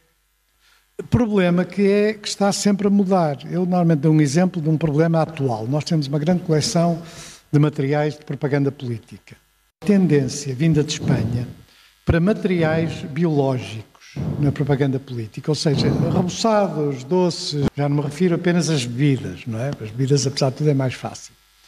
Portanto, nós temos que ter uma política em relação à conservação, de, não podemos conservar um doce. Portanto, o que nós fazemos é fotografamos o doce, comemos-lo e guardamos os invólucros. Uh, uh, e ainda não encontramos nenhuma maneira de, de, de, resolver. No caso das bebidas é mais fácil. Uh, e quando eu digo bebidas é desde as cervejas em nome da Rosa Luxemburgo, que vem do Partido Comunista Alemão, até vinhos da reforma agrária com rótulos da reforma agrária. Essa parte, apesar de tudo. Portanto, há, há problemas de conservação específica que não são os problemas de conservação tradicionais uhum. e que têm a ver com um arquivo que, no fundo, pretende retratar o conjunto da atividade cívica. A, a, biblioteca, os livros e os papéis, nas circunstâncias de uma biblioteca com estas características, portanto, eh, de tempo, de espaço e gerida por amadores, eh, estão, no entanto, sempre à disponibilidade dos investigadores. Um, queria perguntar a propósito dos seus, dos seus trabalhos, porque eu estava, quando, quando, estava a ver a lista das suas publicações, pensei que, justamente, eh, como disse há pouco, muitos dos autores em que se especializou são os autores que nós já não conhecemos e que estão, como às vezes se diz, no pó das bibliotecas. Isto é, nós sabemos quem são alguns destes autores, de outros sabemos, mas já não necessariamente lemos, e outros são autores, às vezes muito populares no seu tempo, ou muito prestigiados no seu tempo, mas que desapareceram. Portanto, eu, o, o seu, todos os trabalhos de investigação necessitam de bibliotecas, mas os seus trabalhos de investigação necessitam de livros que só existem em bibliotecas e geralmente não existem em bibliotecas contemporâneas. Uh, uh, uh, como, é, como é que é nessa ideia de biblioteca como oficina, quer nas bibliotecas públicas ou de fundações, ou, ou, seja o que for, quer na sua biblioteca privada, como é que é essa noção de que, digamos, as únicas fontes são aquelas porque senão não vai, não vai encontrar numa livraria, provavelmente não vai encontrar na maioria dos alfarrabistas. portanto, essa ideia de, de raridade, falar de um objeto mesmo que se destine depois a uma edição moderna, a uma edição crítica, uma, um, um, um, objeto, um autor que desapareceu na nossa memória coletiva, ou quase. Pois, do... a primeira uh, resposta que lhe posso dar é que eu vivi a maior parte da minha vida nas bibliotecas.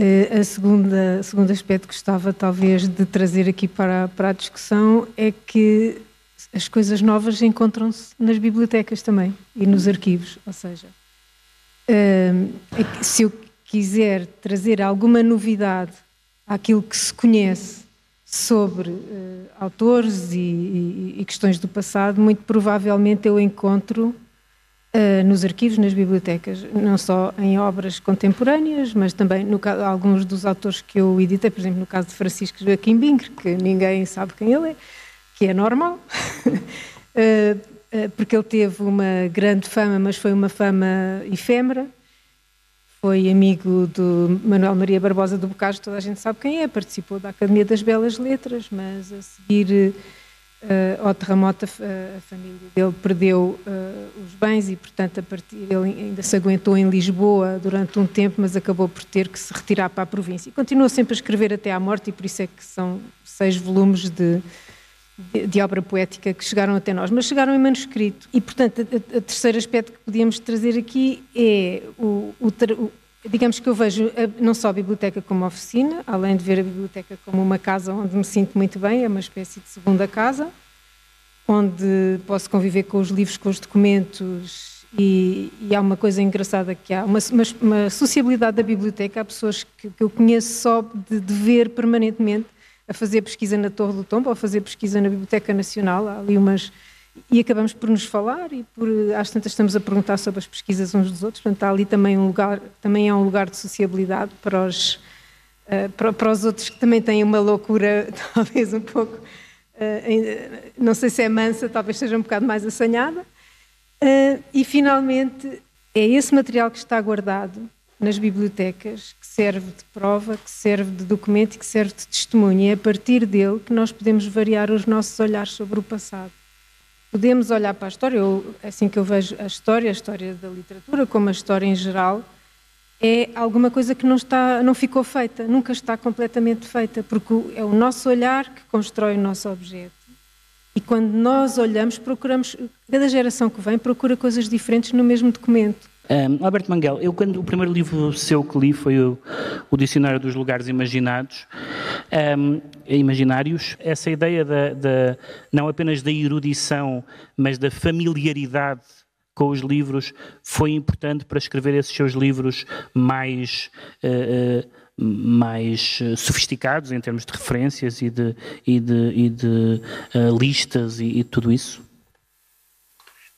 Eh, sí, por supuesto. Yo no tengo eh, la capacidad intelectual de la profesora Anastasio. Eh, estoy tratando, por ejemplo, de leer eh, literatura portuguesa, me enamoré de la época barroca, entonces voy a buscar ahora mismo las obras editadas por la profesora Anastasio. Pero coincido con el señor Pacheco Pereira que siento como si fuese un hermano, eh, la biblioteca Mi Identidad. El señor Pacheco Pereira habló de la ambición ilimitada que todo bibliotecario quiere su biblioteca sea Alejandría.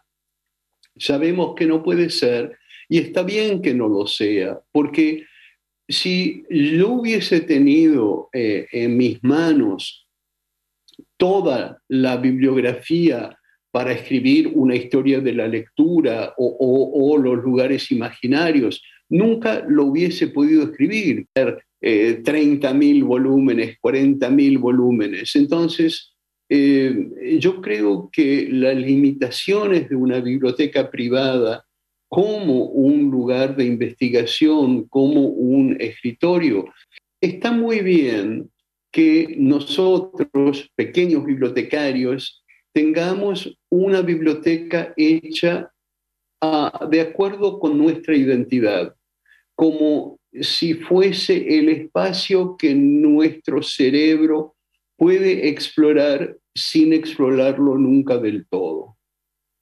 Aliás, um, um, um, um dos outros elementos no, no seu catálogo uh, de classificação, digamos assim, de bibliotecas, e que eu acho que é uma, uma categoria particular das bibliotecas privadas, é que uh, os critérios podem ser subjetivos. Enquanto numa biblioteca pública convém haver critérios minimamente objetivos para as pessoas encontrarem os livros, eh, as bibliotecas privadas eh, têm critérios que às vezes são verdadeiramente pessoais e intransmissíveis. Há um caso que eu já, não sei se é verdade, mas já havia citado várias vezes, da poeta portuguesa Sofia de Melbreiner Anderson, que dizia que tinha de, uh, organizava os livros segundo os bons e os maus, os bons de um lado e os maus do outro, que é uma forma muito... Seria, seria interessante saber se se deve guardar os livros livros maus ou não, mas acho que essa pergunta a um bibliófilo não, talvez não faça sentido. Uh, mas essa, essa um, esses critérios mutar, até, até por razões às vezes objetivas, isto é, há livros que nós não sabemos a que género pertencem, por exemplo, se estamos a arrumar um livro por género, uh, são híbridos, são, mas independentemente dessa questão mais objetiva, a questão subjetiva de, uh, que é um tipo de fetichismo que os bibliófilos referem muito, que é, eu quero ter este livro perto do outro, porque são livros importantes para mim e, e portanto eu crio uma espécie de relação sentimental entre eles os dois, mesmo que sejam de línguas diferentes, autores que não, que não, com, com nomes muito com apelidos muito diferentes. Uh, portanto, há essa, há esse apogeu da subjetividade na arrumação e na catalogação de uma biblioteca privada. Por supuesto, porque tiene su lógica. Eh, yo eh, en muchas secciones de la biblioteca tenía este tipo de asociación. Por ejemplo, estaba en las obras de Mary Shelley, Frankenstein y las otras novelas, pero también estaba eh, la obra de Volney, Ruin d'Empire, porque es el libro que eh, Frankenstein, el monstruo de Frankenstein, usa para aprender a leer. Entonces, estaba allí, no pertenecía a la literatura inglesa, no pertenecía al orden alfabético, pero pertenecía al catálogo de mis associações intelectuais. Pereira, esta, esta divisão entre livros bons e maus faz sentido do ponto de vista de uma biblioteca ou só faz sentido em, em termos do gosto pessoal? Não, eh, numa biblioteca acho que não faz sentido nenhum. Uhum. Provavelmente para a Sofia fazia, mas eu também sei quais são os bons e os maus, numa parte deles, mas na verdade nunca os organizava assim. Eh, eu uma vez fiz um cálculo de quantos livros uma pessoa vivia, eh, era capaz de ler numa vida. Porque uma pergunta que normalmente se tem quando as pessoas veem muitos livros é já leu estes livros todos? Eu tenho que explicar que ninguém, nem um grande leitor, lê mais de 4 mil, 5 mil livros. Não é? Ser um grande leitor. Ler, não é? Não refiro consultar. Consultar pode consultar muito mais. Em relação a algumas coisas que aqui foram ditas, há duas ou três observações. Há uma frase de Jorge Luís Borges que, que eu gostaria sempre de colocar na parte de cima da, da biblioteca, que é a erudição é a forma moderna do fantástico. Eu sou um grande fã da erudição, que é uma coisa que hoje não se usa muito e não, não tem grande fama, mas uh, sou o único que acha interessante livros como existe, por exemplo, o nosso professor universitário, Martim de Albuquerque, tem um livro com, em que eh, chega a uma página e tem uma linha de texto e depois é tudo notas, não é?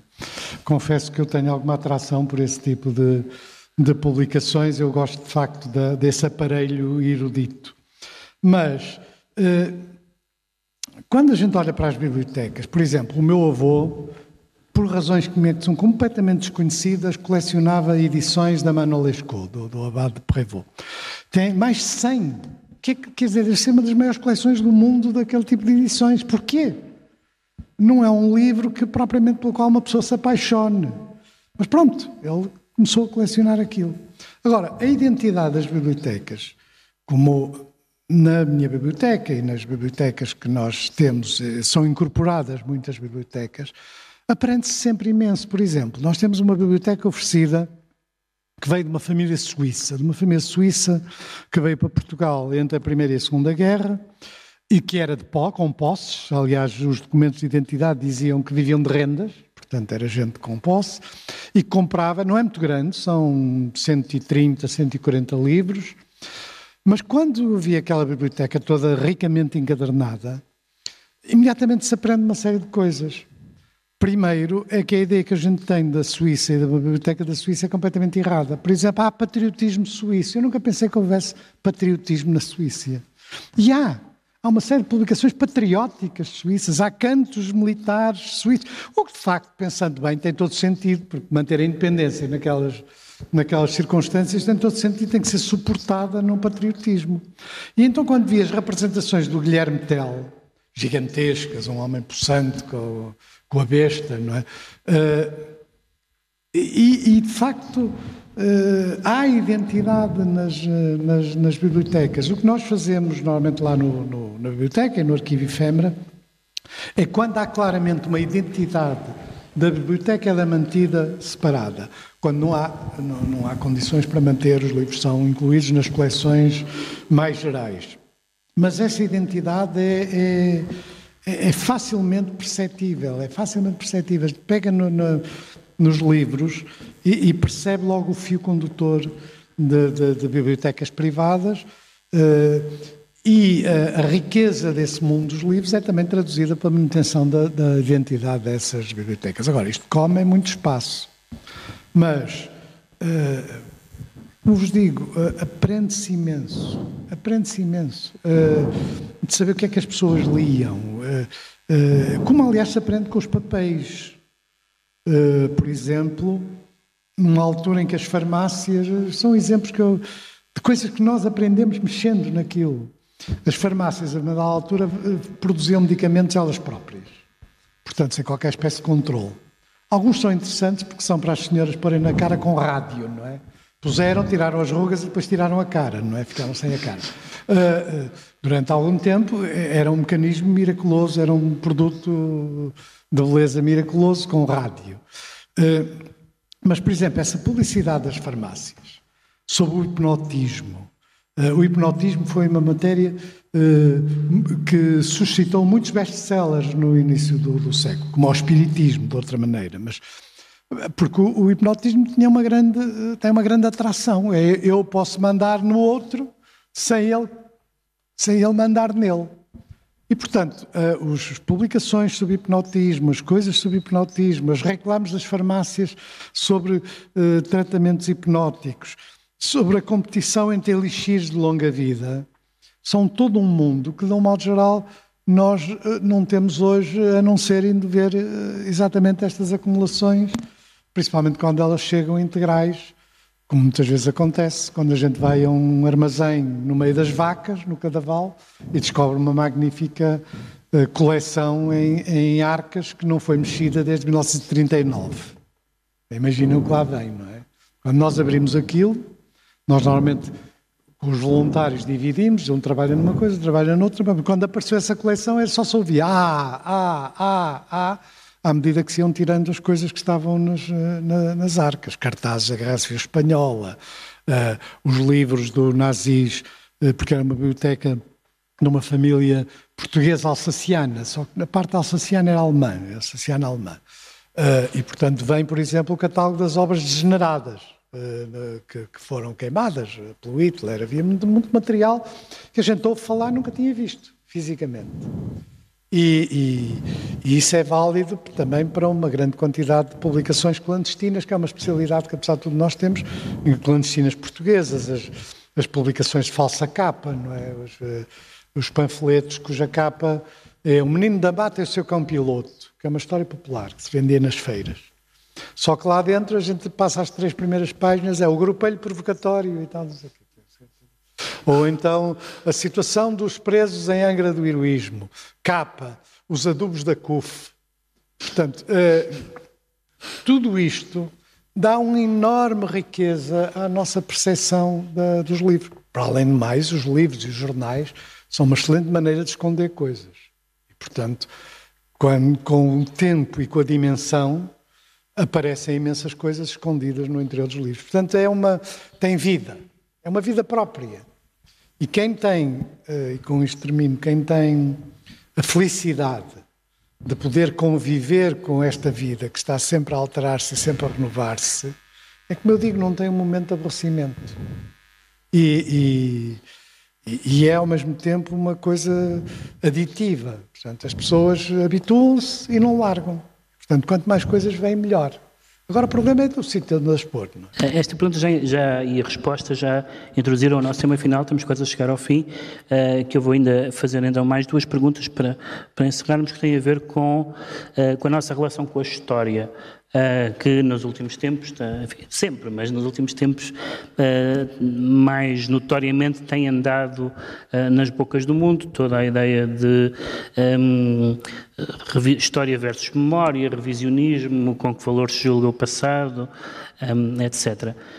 Diria, pela sua experiência, não só, não só nos livros que, em que foi investigadora e, e, e que, e que editou, mas pela sua experiência como, como uh, bibliófila, frequentadora, frequentadora bibliotecas, tudo isso, que a frequência de, de livro, sobretudo de livros antigos, portanto, de uma época que já claramente não é nossa, por oposição a livros de de há umas décadas, uh, nos ajuda ou ajuda as pessoas que têm esse contacto a ser mais uh, a ser mais subtis ou a terem mais nuances quanto a estas questões sobre, vejam lá como as pessoas se portavam no passado.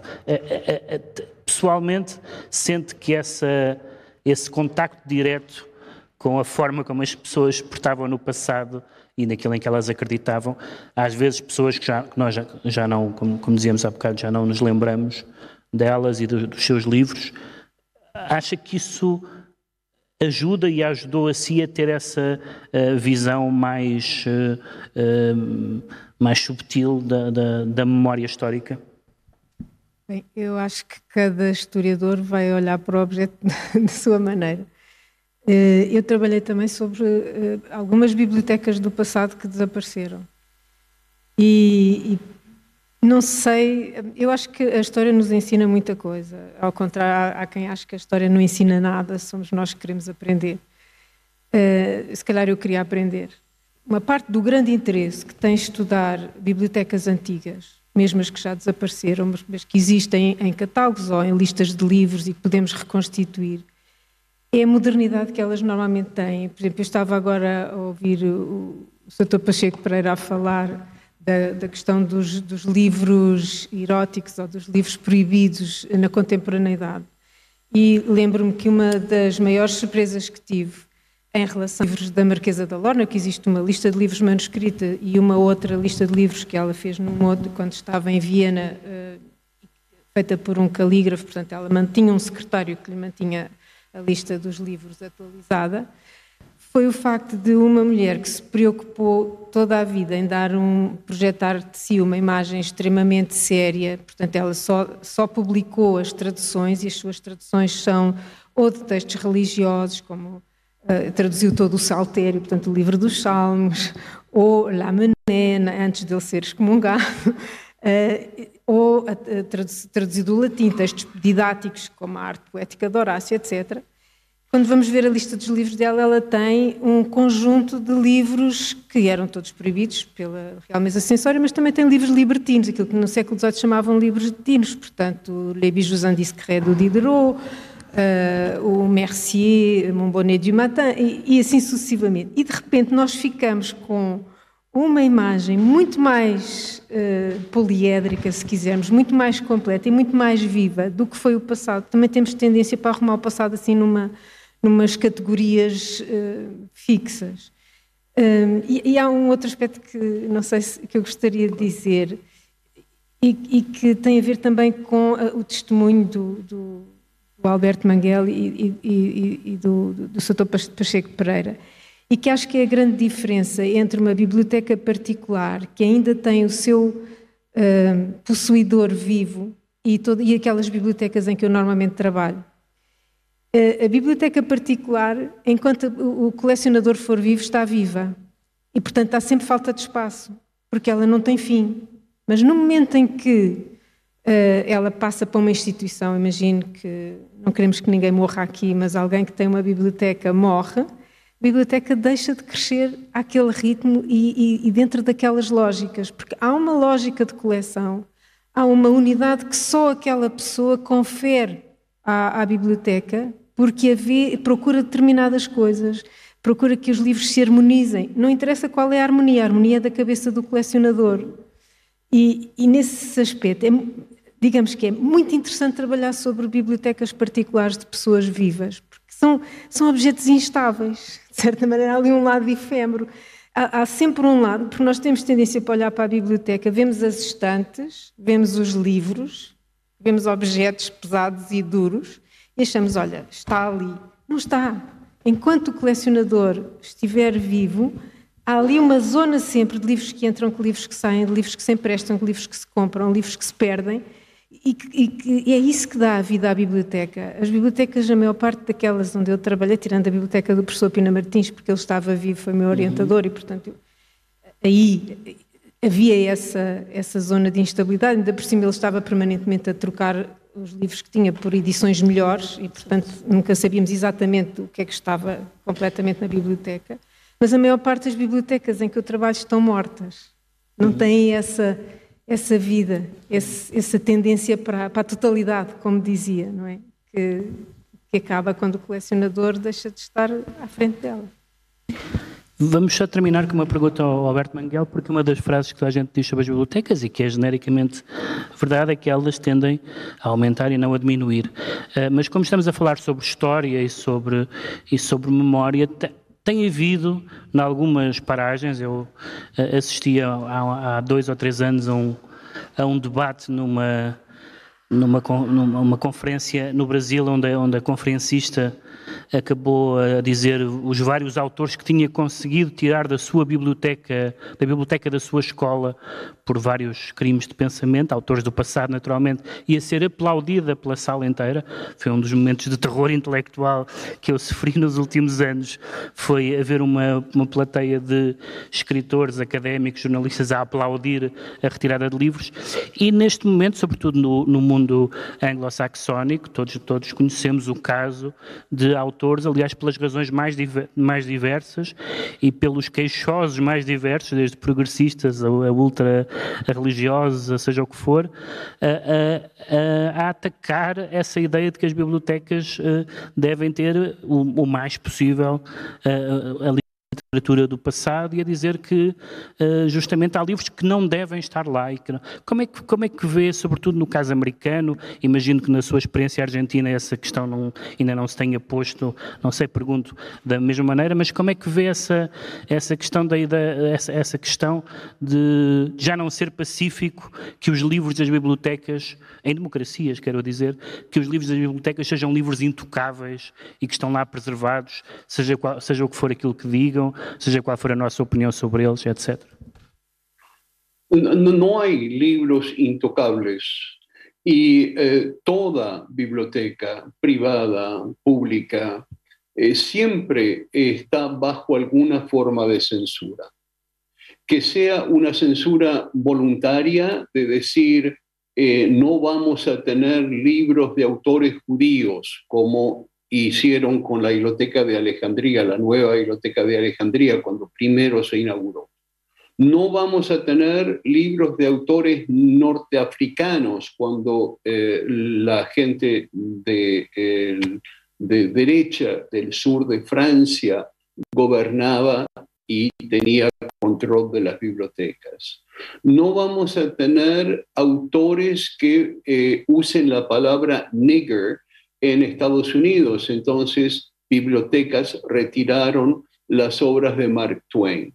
Esas son, son censuras eh, obvias, evidentes, pero hay censuras secretas, eh, censuras simplemente por desconocimiento, porque un bibliotecario no sabe que hay todas estas obras y no están incluidas por falta de medios, es decir, la biblioteca no tiene el dinero para comprar los libros que sean necesarios para completar ciertas colecciones. Entonces, eh, no tenemos que tener la ilusión que una biblioteca puede existir sin censura, pero tenemos en lo posible que hacer que las bibliotecas públicas estén abiertas a todo, que no haya, eh, decía eh, eh, el señor Pacheco Pereira, no, todo tiene que entrar, literatura de derecha, de izquierda, literatura racista. En la Biblioteca Nacional que yo dirigí en Argentina durante dos años, surgió el problema de que si teníamos o no que comprar el Mein Kampf de Hitler en la nueva edición crítica que habían publicado en, Alemania. Por supuesto, ¿cómo no algún estudioso de la literatura eh, de la historia del siglo XX, cómo no puede tener acceso a esa obra eh, fundamental, infame, lo que usted quiera, pero es un documento necesario? Eh, pero es, es muy difícil porque las sensibilidades varían y ahora, por supuesto, en eh, los Estados Unidos, pero también en Canadá, hay una reacción exacerbada contra el prejuicio racial. Están revisando eh, los grandes autores clásicos diciendo que eh, Platón era racista o Cicerón era racista. Esta visión anacronística de la historia y de la literatura puede ser muy eh, perjudic eh, perjudicial para, para eh, la biblioteca. Pero yo creo que tenemos que ser optimistas y de la misma manera que el péndulo va hacia un lado, va a volver y vamos a ser quizás un poco más razonables. Wanda Anastácio, Alberto Mangal, José Pacheco Pereira e a moderação de Pedro Mexia. Numa estimulante conversa tida quando a recente edição do Festival Lisboa 5L aconteceu a 6 de maio no São Luís Teatro Municipal em Lisboa, uma conversa que muitos certamente se juntaram nesta última hora com as experiências próprias, as bibliotecas próprias, mundos inigualáveis que refletem aquilo que somos. Os grandes encontros à volta dos livros vão mais longe através da rádio neste programa. A seguir, Lilliput é o pequeno grande mundo dos livros para os mais novos, percorrido semanalmente por Sandy Gageiro. Diz Lilliput. Lilliput, Lilliput. Lilliput. Creio que uma das melhores descrições que ouvi esta semana a propósito dos livros de Eric Carle foi esta. São uma espécie de cápsula de otimismo que irradiam luz e cor e são histórias que transbordam alegria. Concordo. Eric Carle, autor e ilustrador do livro infantil A Lagartinha Muito Comilona, que encantou gerações de crianças e pais, morreu esta semana aos 91 anos em Massachusetts, nos Estados Unidos. Numa entrevista em 2019, Eric Carle fala sobre este livro tão especial. I made The Very Hungry Caterpillar 50 Escrevi A Lagartinha Muito Comilona há 50 anos e ao todo criei 70 livros para crianças. A parte importante de fazer livros para a infância, ou qualquer livro, na verdade, é a ideia. De onde vem a ideia? Neste caso surgiu uma ideia sobre uma pequena minhoca. E aí está o início de A Lagartinha Muito Comilona. So that's the beginning of The Very Hungry Caterpillar. Em 1952, regressa aos Estados Unidos, onde trabalhou como designer gráfico no The New York Times. Em 2003, recebeu o prestigiado prémio Laura Ingalls Wilder, agora chamado Children's Literature Legacy Award, da Associação Americana de Bibliotecas, que reconhece autores e ilustradores cujos livros criaram uma contribuição duradoura para a literatura infantil. A Academia Americana de Pediatria, por exemplo, enviou mais de 17 mil cópias especiais de A Lagartinha Muito Comilona para pediatras, junto com gráficos de crescimento. O colega escritor e ilustrador Ted Dewan chamou o livro de um dos pilares da cultura infantil. O autor, na entrevista já citada, contou que demorou algum tempo a perceber o sucesso do livro. This book has been done in 62 languages. O livro foi traduzido para 52 línguas. Creio que foram as crianças que a mantiveram no mercado ao longo destes anos todos. Tem que ver com o amor por algo e isso faz-me sentir muito bem. Os meus amigos e editores perguntam-se por que é que o livro da Lagartinha Comilona é tão bem sucedido. Levou-me muito tempo a responder, mas creio que é um livro sobre a esperança. As crianças precisam de esperança. Tu, pequena e insignificante lagartinha, vais crescer e tornar-te numa linda borboleta para o mundo. Serei eu capaz disso um dia? Sim, vais. Penso que esse é o apelo do livro. Eu devo saber, fui eu que o fiz. I think that is the appeal of that book. Como ilustrador, disse uma vez que escolheu retratar animais em cores não convencionais para mostrar aos leitores que na arte não há cor errada. Em Portugal, Eric Carlo é editado pela Calandraca. Foi A Força das Coisas. Assim, obrigado por estar com a rádio. Bom dia, bom fim de semana.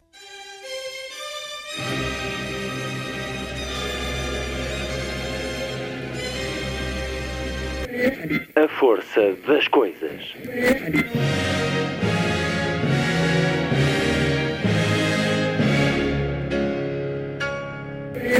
Welcome to the 109th last night of the proms.